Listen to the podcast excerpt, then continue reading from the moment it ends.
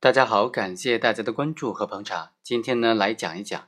在交通事故案件当中，如果近亲属当中的部分人收取了赔偿款，然后不拿出来分割，其他近亲属就要求拿到钱的这个人将这笔款项拿出来分。此时应当以什么名目来要求他拿出来分呢？其实有一个很好的思路，就是构成不当得利的返还。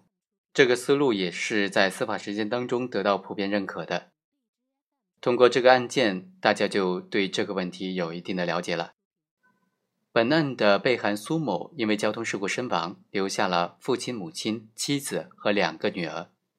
这五个人要求分割这笔赔偿款，但是这笔款项都是由被害人的父亲保管的，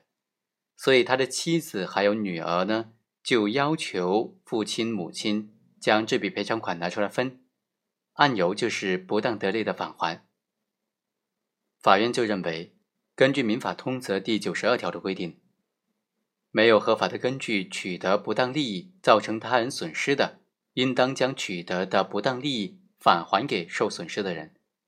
所以在本案当中，这笔款项是由肇事司机向被害人的亲属支付的五十五万的赔偿款，所以这笔款项。应当由亲属之间进行平均的分割，原告和被告都是这笔款项的权利人，所以在被害人的父亲将这笔款项占为己有的时候呢，他就涉及到不当得利的问题了，没有合法的根据占有了本来应当属于其他受益人的款项，那么就构成不当得利。